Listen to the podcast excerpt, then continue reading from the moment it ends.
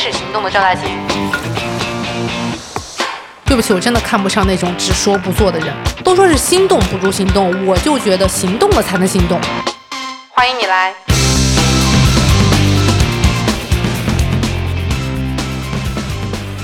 哎，大家好，我是赵雅琴。时隔一年，我回来了。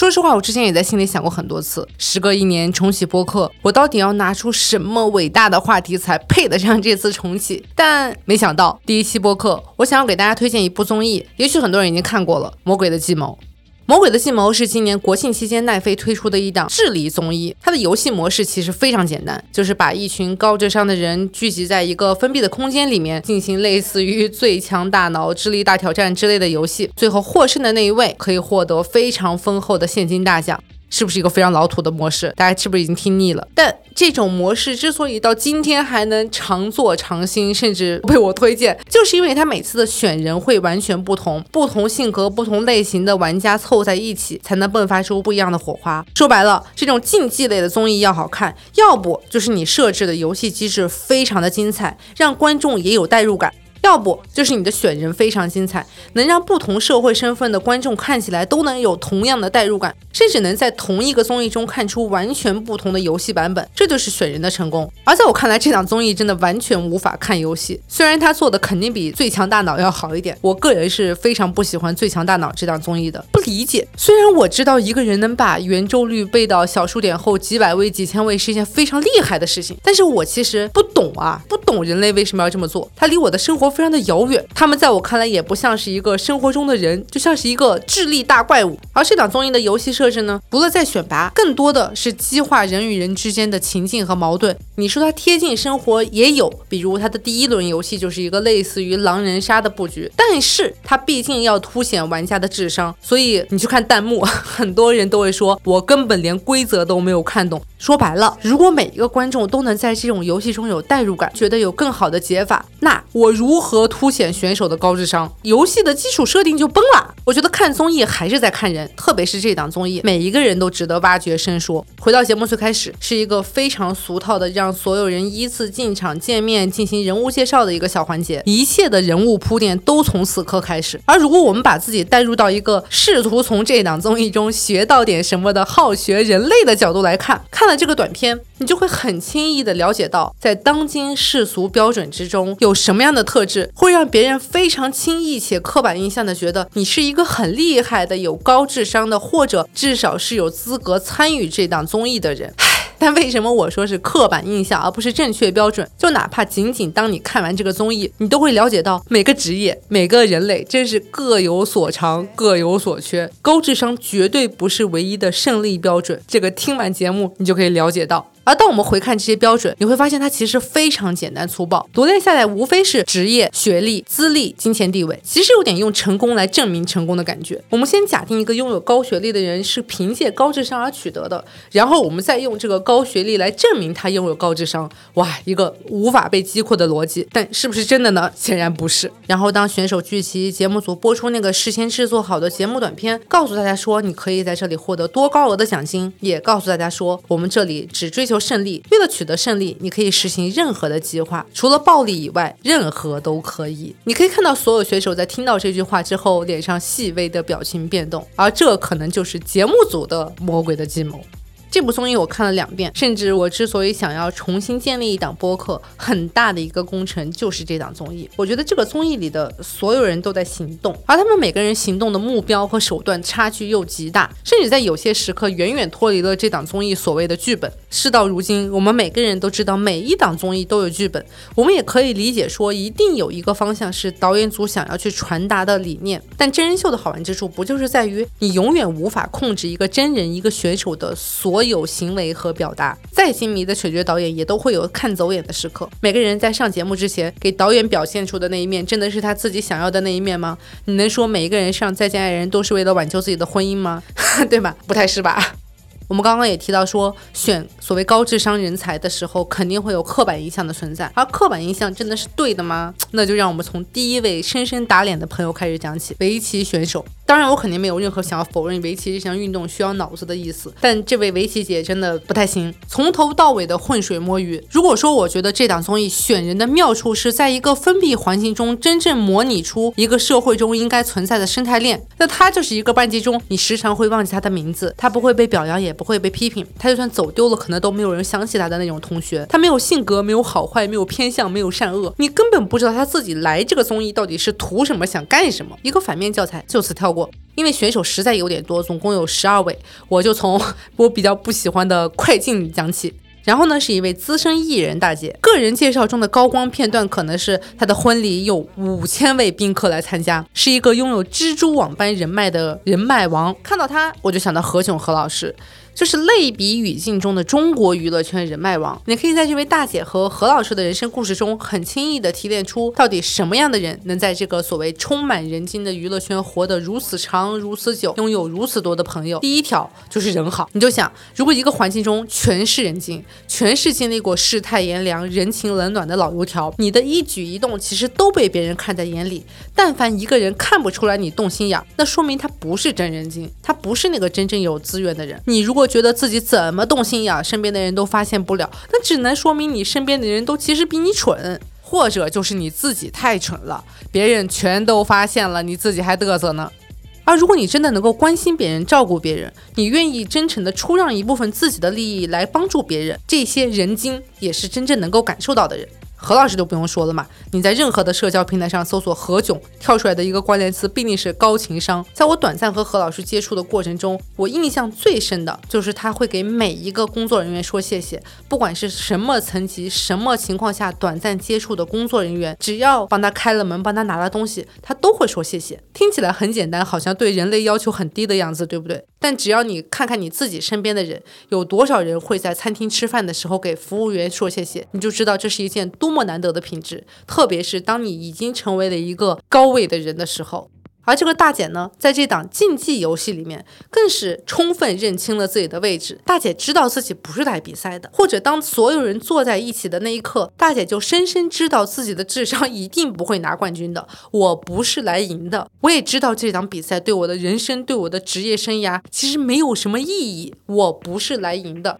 当然，这绝不是一件简单的事情。没有人不想赢，想赢的这种心情和你的年龄和你的社会地位都毫无关系。想赢简直是一种最自然的生理状态，而清楚的划分出自己什么时候没有必要赢，哇，简直是一种人生智慧。而有了这个认知或者定位之后，他的所有行为就变得非常好理解且非常顺畅。你知道，第一轮他们玩的是一个类似于狼人杀的游戏，而这位大姐呢，抽到的记者就是那个每次可以查验对方身份。知道对方是好人还是坏人的角色，大姐第一轮就查到了狼。你说这是运气好吗？其实我不觉得，在大姐身上，我能学习到的第二个能够在娱乐圈长久生存的本领，就是要善于观察。而这点在之后的游戏中，大姐也展示的非常淋漓尽致。大姐就像一个真正的记者一样，可以很轻易的判断出 A、B、C 之间的人物关系。在每个人突然出现情绪异样的时候，往往也是这个大姐第一时间察觉到，然后去帮助他，和他谈心，了解到更多的游戏内幕也好，或者这个人的心理状态也好，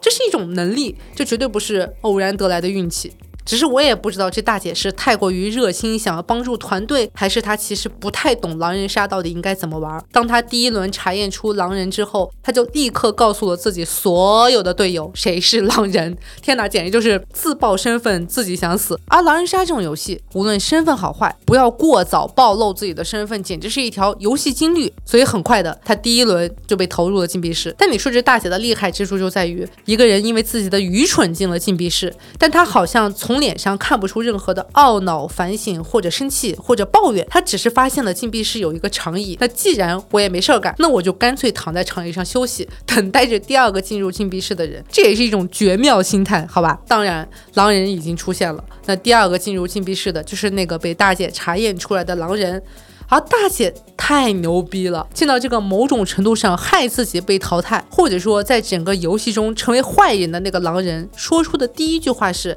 你抽到了狼人，一定也很煎熬吧？”哇！什么等级，什么段位，是不是？甚至那个最能决定每个人生死的金币，大家也能非常轻易的出让出去。它就像是那个把每个人自己的心情和属性放在那个远远高于比赛胜负地位的人，因为他本来就不是来赢的。为他鼓掌。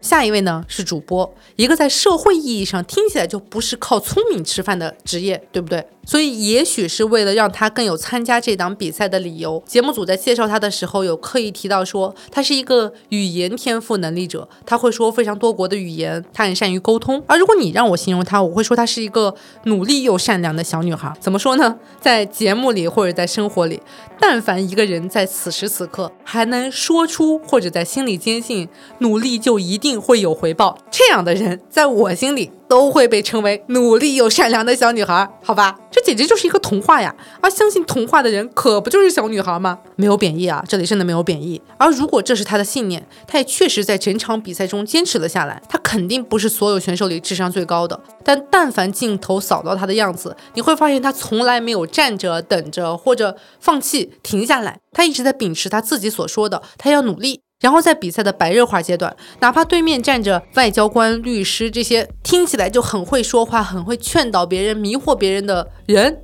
他也绝没有背叛队友。然后和他有点类似人设的是一个男 idol，我看很多人评价他说这个 idol 除了善良之外没有其他优点，但他和小女孩又不同哦，小女孩可能中段就被淘汰了，这位男 idol 留到了倒数第二季，所以如果他有一些特殊的能力，就是他能在人群中非常迅速的把自己的善良表现出来。让别人相信我是一个善良的人，我是一个无害的人，我是一个值得被帮助的人。当然，这可能是因为他的职业特性，因为他常年就在镜头之下，在娱乐圈里面，他知道如何通过自己的行为、他自己的表情，把自己的心理状态表现出来。这可能也是一种能力。说到这呢，我心目中的普通人那区已经讲完了。这档播客或者这个综艺被我聊的好像有点柔情似水，不是这样的，真的不是这样的。那就让我来聊一聊这档综艺中我最讨厌，甚至是唯一讨厌的那个选手，来给大家助助兴。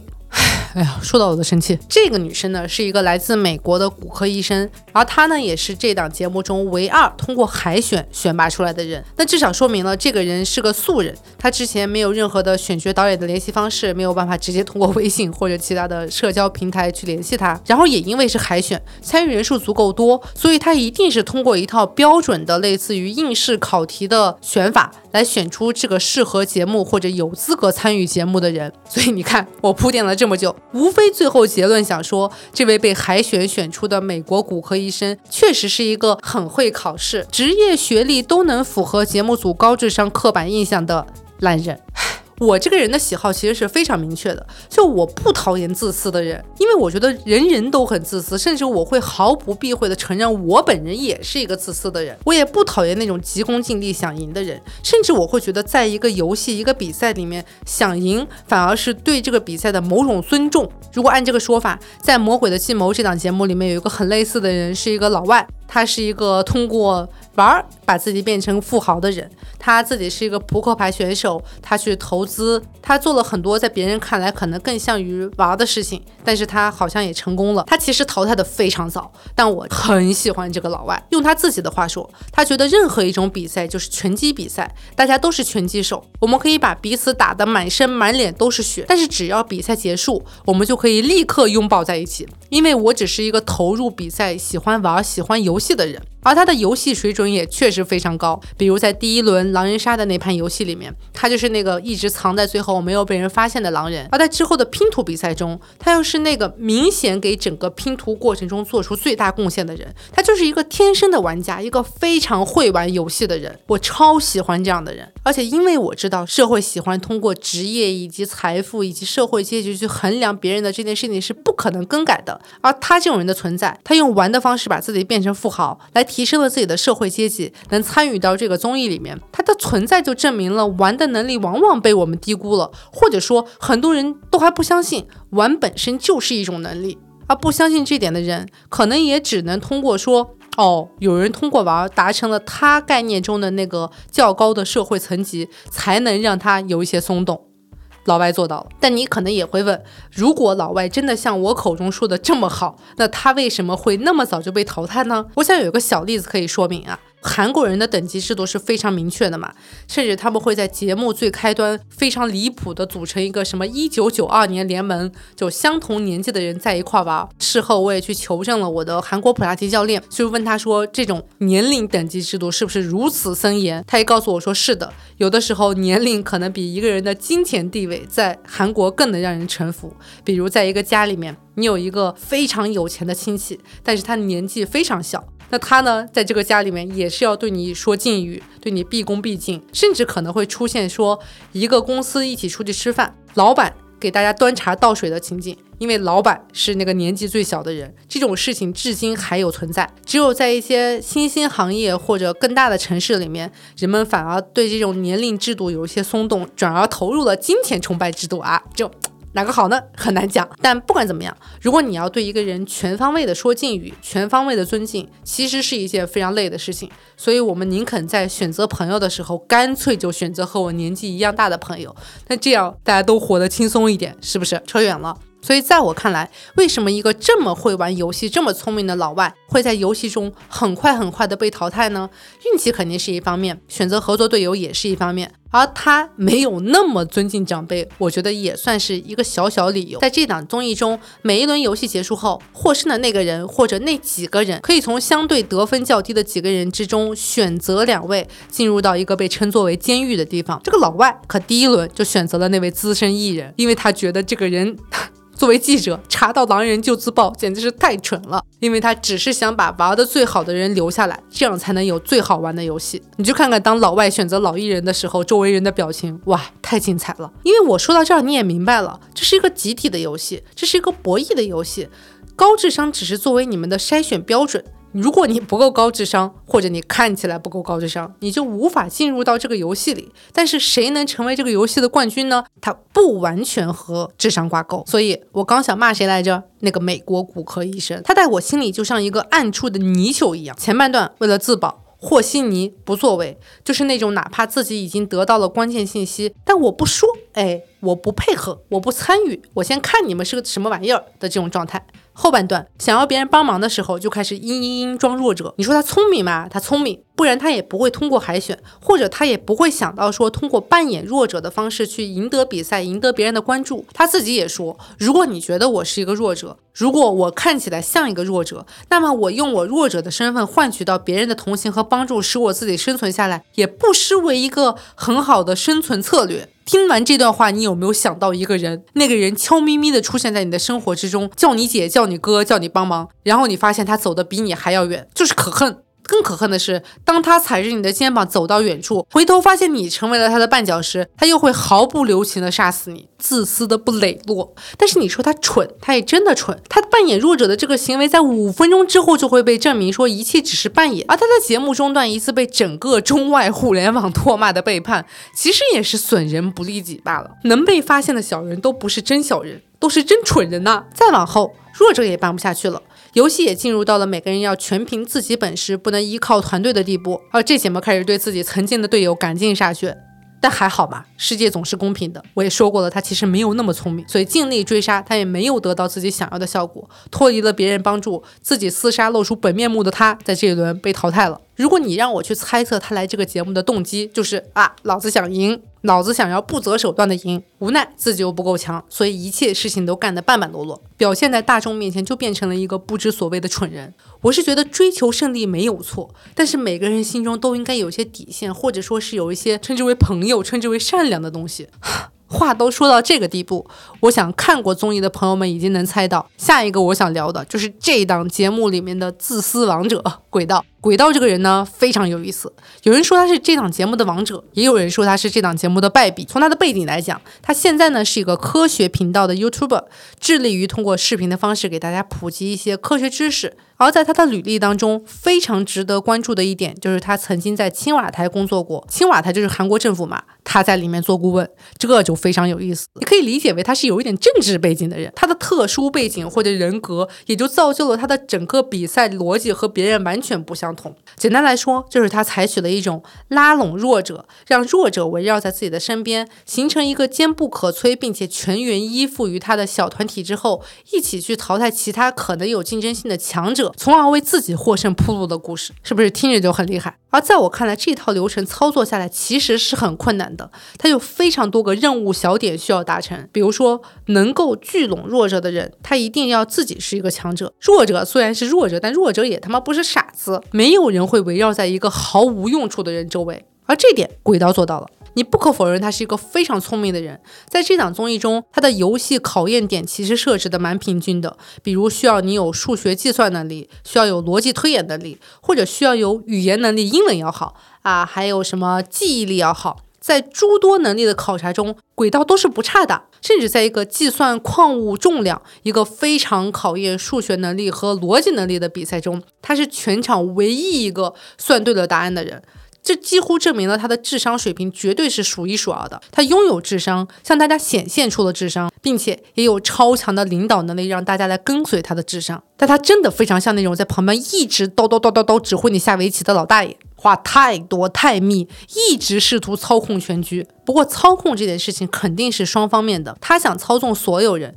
但必定有人不被他操纵，然后放去了那个应该要被淘汰的强者名单里面。而那些被他操控的弱者，必然也是自我心理定位自己是一个弱者的人，所以才会想要聚集在一个强者周围抱团取暖。我之前在豆瓣看到了一个很有意思的评论，说大家都在骂轨道，骂他是那个操纵游戏的人，也骂这个游戏里的其他人，说他们不够努力，说他们是寄生虫，说他们围绕在轨道的周边，想让轨道帮忙，骂他们没有像何工，也就是这档综艺最后的胜利者那样，能够以一种体面的姿态来强强对决。但你们有没有想过？假设你自己进入到这档游戏里面，你真的是那个强者吗？你想要进入那个体面的强者联盟，你想要变成那个体面的强者，你够强吗？事实是，这个世界上绝大多数人就是那个需要依附着一些东西的弱者，他们没有什么可骂的，他们只是想要活下去，这是他们的生存策略而已。所以大家互相利用吧，所以大家操纵以及被操纵吧。总之，这位轨道想要形成的联盟就这么出现了。而他之所以能成功的第三点，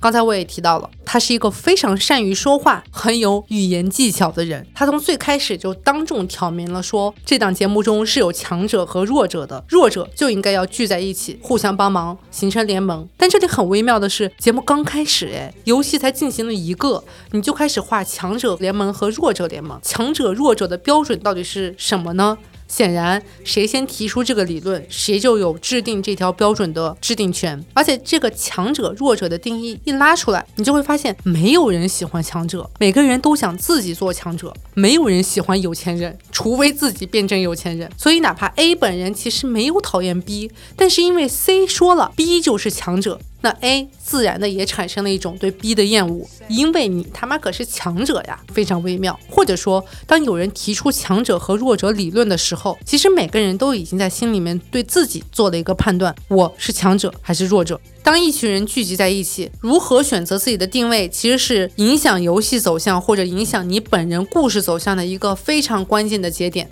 你自认为自己是一个强者、一个弱者，还是一个边缘人？你做出的举动，你为自己书写的剧本都会完全不同。它自动筛选出了听话的人和不听话的人，妙啊！反正轨道这么一搞，建团队变成了一个轻易且快速的事情，甚至都不需要进行忠诚度测试。你都觉得自己是弱者了，我还测试个啥呀？接下来成为小头目的第二步就是服务别人。如果你让别人一点好处都拿不着，那这些弱者，哪怕是弱者，他们也会立刻走。找到下一个能够帮助自己或者真正服务到自己的人，人头票也是很难拿的，朋友们。所以这位轨道大哥呢，也在每一个在我看来啊不触及到核心利益的时候，帮助别人，成就别人，没有付出就没有回报。然后在一轮一轮的比赛中重建自己的领导地位以及构建团队忠诚度。所以轨道当时提出了一种共赢的话术。什么是共赢？就是没有人输，没有人被淘汰。最好这个节目进来十二个人，出去还是十二个人，我们一起把那个五十亿的奖金平均分。但我刚才也说了嘛，人其实很难控制自私，人也很难抑制自己想赢的欲望。想赢简直是一种原始欲望，特别是经过重重筛选到达了这个比赛节目的人，本来就是人群中最想赢、最有能力赢的那群人。所以你说那些哪怕是被定义的或者真正的弱者，他们真的喜欢轨道的这套说辞吗？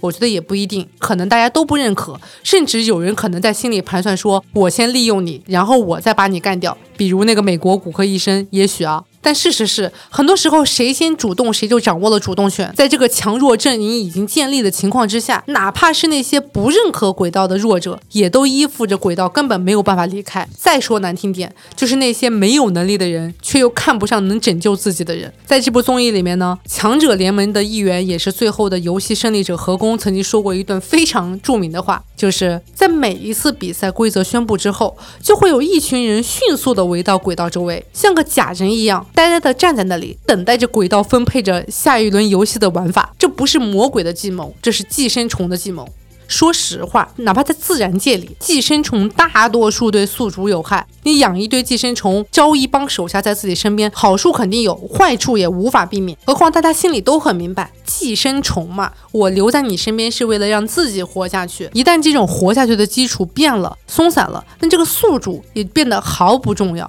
你说我和你有什么感情吗？那确实是没有什么的。所以你可以在节目里看到以轨道为首的这个弱者联盟或者寄生虫联盟，他们之间的关系、感情其实都是非常非常松散的。他们随时在背叛，随时在走位，随时在说对方的闲话。以弱聚集在一起真的不可靠，因为你们当中绝对会有人随时变成强者。那你们要反抗这个你曾经的队友吗？人呐，还是得踏踏实实交朋友，走走心。但在初期，如果大家抱团取暖，确实可以以多取胜。所以，轨道凭借着他的策略，确实淘汰了不少对手。这也是为什么很多观众都在骂说，因为你自己的傻逼策略，让这个节目都变得不好看。因为节目设置本来就应该是层层递进，游戏难度不断升级，让最强的人能在最后展现出一场最棒的决赛。你把强者都淘汰了，这比赛到底要看谁？你先淘汰强者，就像在小组赛就把最强王者巴西队淘汰了一样。唉。我呢，作为一个观众，也觉得后几集不太好看。但作为一个好学观众，我确实觉得鬼道这个人让我学到了不少。至于所谓的鬼道弱者队有谁，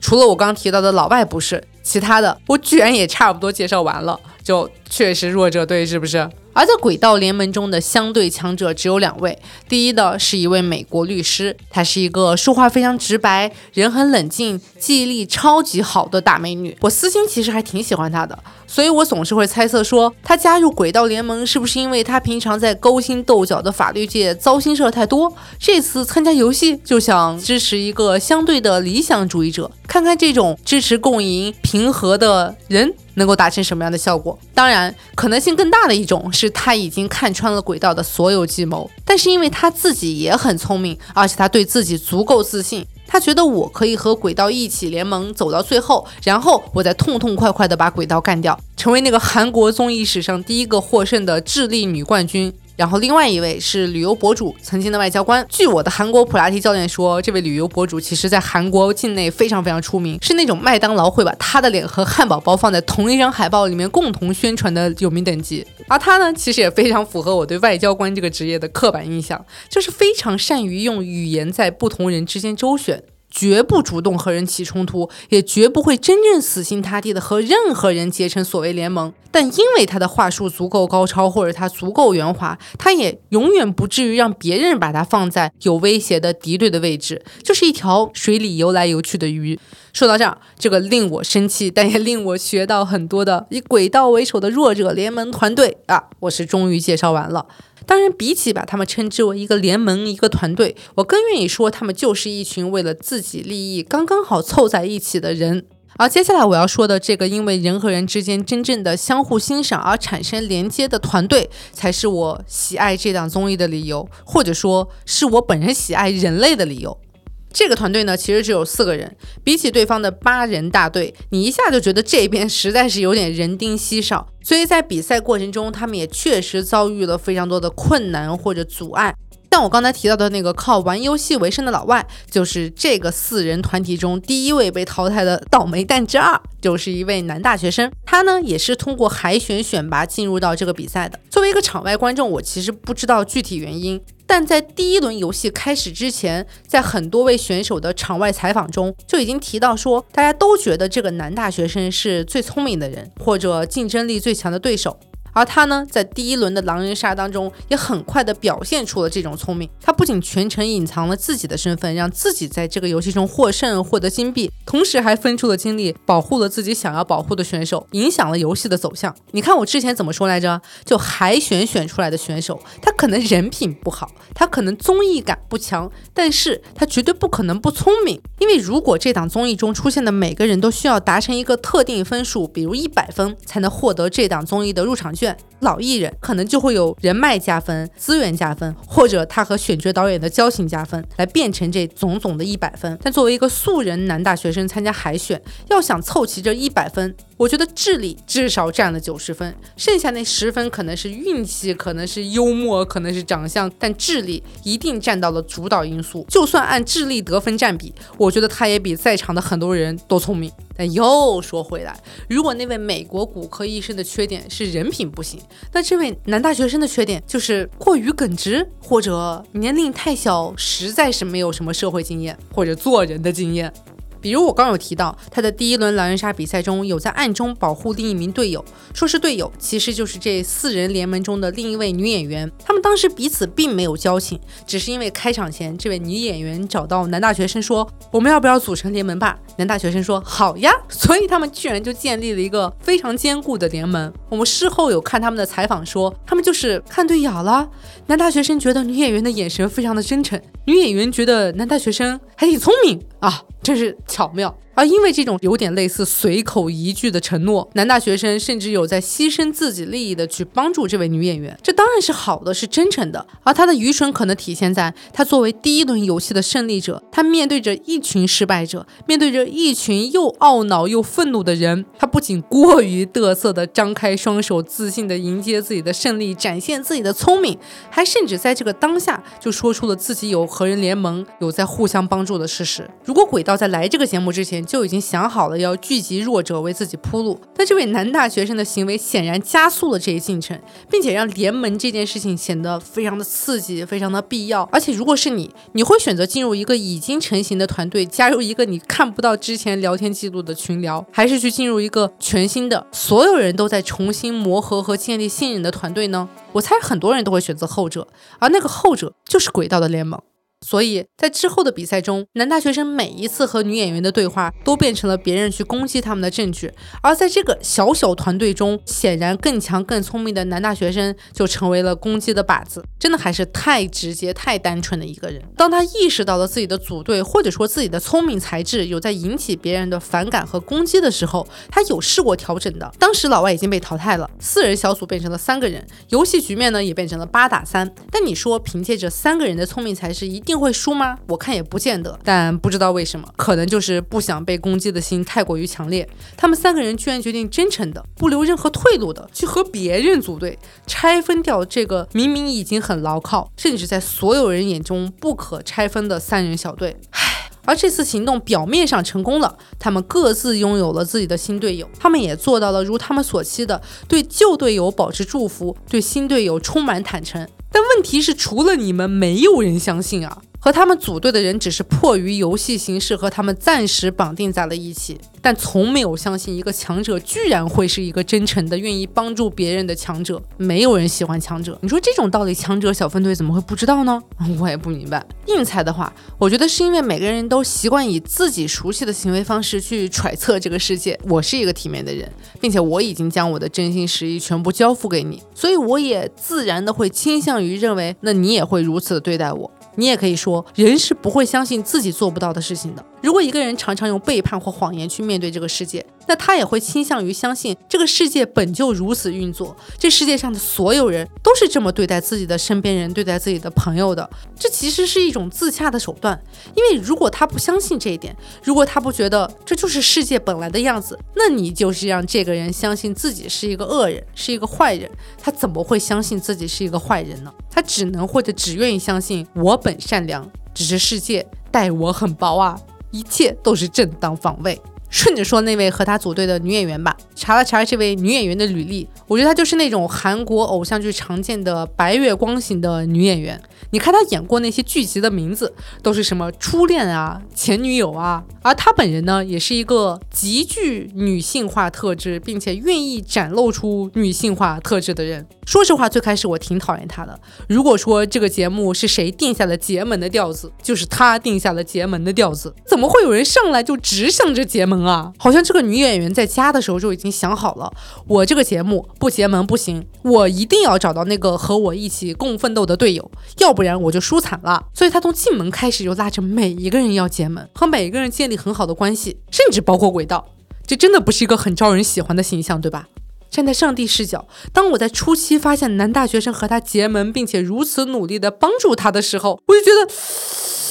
这孩子被骗了呀！他就是无差别释放善意，完全不挑。之前有过共同工作经历的，就一定会说：“哎呀，你看我们上过同一个节目。”更是会给睡在同一间宿舍的人说：“让我们把同房这种巧合变成幸运吧。”哎，我跟你说。如果你不知道她长什么样的话，她长得非常像闫妮，就是那种二十年前青春靓丽版的闫妮。当她去拉拢别人结盟的时候，我就会想到佟掌柜，韩国版佟掌柜在世啊，但好像也是在豆瓣。我有看到一条评论说，质疑思源，理解思源，成为思源。思源呢，就是这位女演员的名字。看到这条短评，我才意识到，可能很多人都和我一样，经历过一个对她从讨厌到喜欢的感情递进过程。不喜欢的理由刚才说过了嘛？我们都知道向大家释放善意肯定没有错，但如果你向遇到的每一个人都释放善意，你不是个骗子就是一个销售，反正姿态不是那么好看。但是你与其相信是宇宙能量帮他选择了最适合自己、最能帮助到自己的合作伙伴，不如相信他确实有一些独特的人格魅力，才能打动在座的各位强者，成为了这个四人强者小队中最弱的一员。当然，呢，让我澄清一句。这个最弱一定是指客观智力上的，而不是指实际能力上的。智力和能力不完全匹配，这个我们之前就说过啦。不出意外的话，你听到的这期播客的标题会是“质疑鲶鱼，理解鲶鱼，成为鲶鱼”。而这个鲶鱼，我想说的其实就是这位女演员，她是我喜欢的那种行动派，是我心中那个真正作为鲶鱼搅动这滩游戏浑水的人，也是如果我去参与这档节目，我想要变成的那个人，我想要在生活中变成的人。所以。所以，我们也许可以倒回头去，换个角度重讲一次他拉帮结派的故事。而这时候，故事就会变成一个对自我定位非常清晰的女演员，来到了一个陌生的、封闭的比赛智力的场所。她不知道自己能不能在这里找到队友、交到朋友，但她知道自己一定不会坐以待毙，伸手不打笑脸人。我优先去释放善意，总是没错。而如果最开始大规模的释放善意是一种生存策略，当有人真正和他结成联盟，他就好像展现出了自己的本质，一个非常护犊子的老母鸡。我印象最深的一段是男大学生因为美国骨科医生的背叛被淘汰了。如果在此之前他是那个对每个人都释放善意的好人人设，在此之后他就彻底黑化了。或者说，经过这一次的比赛，他终于意识到了游戏中的每个人是什么样的人格，谁才是自己真正的朋友。但其实，哪怕在此刻，他依然拥有很多选择。比如，他可以装弱者，他可以什么都不说，他也可以只对着那个后采的镜头说出自己的想法。但他不，他选择在那个所有人都在的饭桌上，当众指出轨道的阴谋。话呢，也没有任何弯弯绕，说的非常直白：你就是想控制弱者，你就是想淘汰强者，你就是为自己铺路。而如果我没记错，在那个饭桌上被戳中小心思的轨道也只能笑一笑，再说什么都是徒劳。什么是发疯？在我们现在这个社会教育中，只要你能真情实感的把你心里面想的事情说出来，就已经是在发疯了。而绝大多数人都经不起这种疯。直白说话就是最屌的。当然，这里不是说女演员不会阴阳怪气的意思。选择什么时候直白，什么时候阴阳怪气，同样是一种非常强大的能力。所以，也是在这个场景中，对面正在阴阳怪气说他被淘汰是因为他被背叛，而他被背叛是因为他本身就不具备让别人相信他的能力。哇，就是天大的一个受害者有罪论。在面对这种阴阳怪气的攻击的时候，女演员当然也毫不示弱，只是淡淡的说了一句：“唉。”怎么好像走了一个人，这房间就空了呢？留下的都是什么垃圾呢？啊，后半句是我加的，不好意思。反正就是随着比赛的白热化，大家也逐步露出自己真面目的时候，这位女演员也逐步显示出自己外柔内刚的一面。也随着男大学生的淘汰，我心目中这个魅力展露的非常慢热的男演员何工，也是这档比赛最后的胜利者，慢慢的大放光彩。他本人呢是一个毕业于机械工程系的帅哥男演员，因为他姓何，又毕业于机械工程系，所以大家亲切的称他为何工。而如果你让我用一个词来介绍他，就是体面。我没有八卦过他的家庭背景啊，但是因为他的年纪已经足够大了，四十多岁，他也在娱乐圈混了不少年，他整个人流露出的就是一种非常有智慧的富家公子哥的感觉。他呢，首先是一个有在认真穿搭的人，他有在认真用服装匹配自己的人设。什么金丝眼镜啊，针织小外套啊，什么白色线衣配西装裤啊，反正我觉得他这个人想要传达给大家的人设，就是我是一个智性恋的最佳恋爱对象。而如果这是一个人设，我觉得他这个人设搭的真的非常完整，非常好。他这个人说话也是秉持着一种我能当面骂你就绝对不背后吐槽的原则，用最冷静的表情说最难听的话。所以他可以说弱者联盟的其他人是寄生虫，是假人。他也可以直白的点出这个游戏如果不抱团会更好玩。鬼刀说他想要保护那些不会算算数的人，何工也当即回怼说：那你为什么要让那个最会算算数的人被淘汰呢？说到这儿，我在想，可能每个人对体面的定义确实不同。也许会有一部分听众觉得，你在当面说出这些可能让一部分人尴尬的话，就已经是不体面的行为。因为体面就是要维护着整场的氛围不变差。但在我看来，这可能是一种虚伪吧。我心中的体面，反而是我能以一种非常坦荡的姿态，说出任何一句别人可能会选择在背后说出的别人的坏话。这么说可能有点绕，再说简单点，人前或人后，我会说一样的话。我不因为自己想要得到什么就去扭曲自己的心意或者表达，我也坦然接受这些诚实表达可能会对我造成的后果。诸如此类的选择还包括，当他发现自己的队友可能背叛了自己，没有愤怒，没有难过，或者说他去找队友当面询问的这一切动作发生在了难过和愤怒之前，我得先知道真相，我再做出下一步的情绪反应。好像在他的生活之中，事实永远大于情绪。如果你在社交网站上搜索“和工”，其实跳出来的很大一部分都是他和女演员的 CP 帖。这个 CP 糖真的很好嗑了，建议大家都去嗑一下。我最喜欢的一个糖，可能也是大家最喜欢的一个糖，发生在节目的后段。在那次比赛中，我们的合工拥有了一个一击必杀的机会，都不用进监狱，直接淘汰。而当时，无论是在场选手还是场外观众，都会认为何工会直接淘汰轨道，因为在此之前他已经很多次的表达出了自己对轨道的不满。直接淘汰一个相对强的选手，也是一个非常合理的比赛选择。甚至如果他说我淘汰轨道就是为了帮我已经淘汰的队友男大学生复仇，大家也非常好理解。反正无论从哪个角度来说，淘汰轨道都很合适且合理。但他没有，他选择淘汰了那个我不知道你记不记得，但我们在节目一开始就说到的，一直在蹭吃蹭喝、自己毫无存在感的围棋棋手，场上所有人都大震惊。而我呢，一度认为他只是维持了自己体面的人设，或者说他只是维持心目中的公平，弱的人就该被淘汰。当然，这两个理由可能都正确，只是我们的脑力合工又多想了一步。当他淘汰了围棋手之后，按照积分换算的原则，去监狱的就会自然变成他和女演员，而他就想和女演员一起去监狱。你就说好不好嗑？这个选择一方面是因为队友感情，而另一个原因是因为几天前他和女演员也破解了监狱中密码锁的秘密，相当于打开了游戏的隐藏关。我们都不知道隐藏关是什么。但闯隐藏关得我们俩一起去，好不好磕？这个监狱我之前提到过几次嘛，就是作为每一轮游戏之后的一个小惩罚，除了不能洗澡、吃的不好之外，监狱还给每一个入狱的人安排了一个小挑战。如果你能解开一个类似于智慧锁的东西，你就可以获得一枚额外的金币。而这个智慧锁无非就是我们小时候玩的那种两个铁扣子扣在一起，看起来好像永远无法解开，但只要你把这两个锁扣拧在一个特殊角度的时候，它们就能彻底分开的玩具。女演员之前进监狱的时候玩过一次，完全是凭借毅力通宵解开。这次他俩一起进来，智慧锁换了一个样式，还是很难解的样子。在女演员去厕所的间隙，也不知道是我们的何工真的非常聪明，还是他真的有一些天人合一的 buff 在。反正他自己搞了两下，突然之间，这个女演员可能用了通宵才能解开的谜题，她一分钟就解开了。可是朋友们注意了，这时候何工做了什么呢？何工把这个已经解开的智慧锁藏到了女演员的金币袋子里面。等他从厕所回来，一摸那个袋子，哎，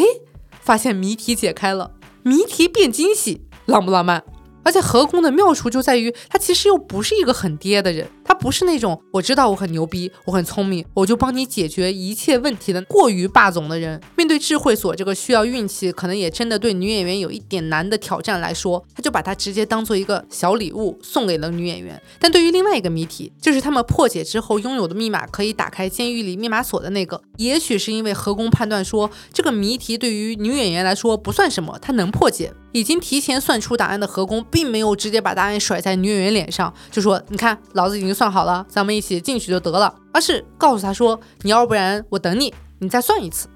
只有自己破解谜题才够爽，我不想剥夺这种爽。”哇，这句话我真的听到排卵。好既然你已经听到这了，相信你确实是一个不怕剧透的观众，我就继续讲下去了。当女演员破解谜题，两个人一起走进这个附加游戏的密道，却发现这次的游戏只能单人完成，一次只能一个人。看到这个，他们俩其实都没有经过讨论。女演员率先就说：“我先进去，因为我确实是那个比较蠢的人。如果我进去我输了，我至少可以给你提供一些经验，帮助你过关。因为这次附加游戏的赌注非常大，赢了的话可以一次获得十个金币，输了的话就直接淘汰了。”听完这段话，是不是更加理解女演员的魅力所在了？但很遗憾的是，游戏结束，女演员淘汰，何公赢了。何公带着超强的十枚金币重返了游戏。女演员虽然没能像预期那样用自己的失败给何公换来成功经验，因为 节目组甚至都没有给他们告别的机会。但客观来说，因为他俩共同看到了游戏，接下来的所有时间都变成了何公的准备时间。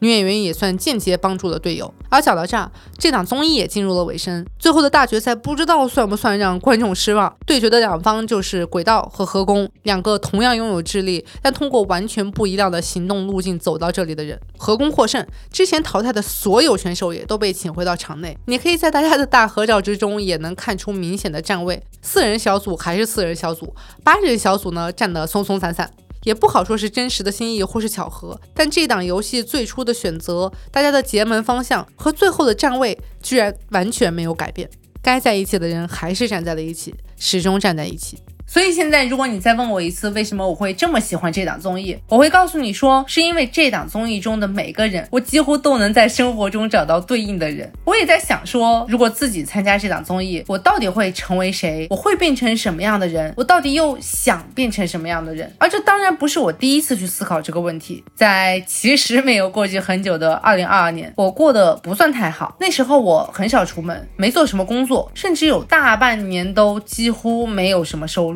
我迷茫、焦虑，不知道何去何从，也不知道自己到底该做点什么才能改变现状。但我唯一坚持在做的事情，就是每隔三个月去一次火神庙拜一拜，再求个签。而其实火神庙也算待我不薄哦，我几乎没抽到什么真正不好的签，好像每一次签文都在告诉我说未来会好的，你只要耐心等等看就会好的。那我就等嘛，等着签文里面的好运出现。然后三个月又三个月，好运一直没有出现。但我唯一坚持的事情也还是只有每三个月去火神庙抽个签。所以看到这档综艺的时候，有几个瞬间我突然觉得自己好像那些站在轨道旁边的假人蠢蛋，他们找到。到了轨道，我找到了火神庙。我们都认为自己是需要帮助的弱者，我们都在期待着那个神能帮我们一点，能帮一点是一点。但其实我们也明明有别的选择，不是说更好的选择，至少是别的选择。所以我才那么喜欢女演员，因为我自认喜欢更直接体面的一方。但是我也对自己非常有逼数，我知道自己不能也不会成为那个拥有超强智力的富贵公子哥，我只能像女演员一样，愿意见到别人就先伸出手握手，愿意用更多时间再用点。蛮力去解开那个智慧锁，愿意当众说出自己的心意，愿意先走进那个只有赢或死的房间，愿意永远下先手，愿意永远在行动。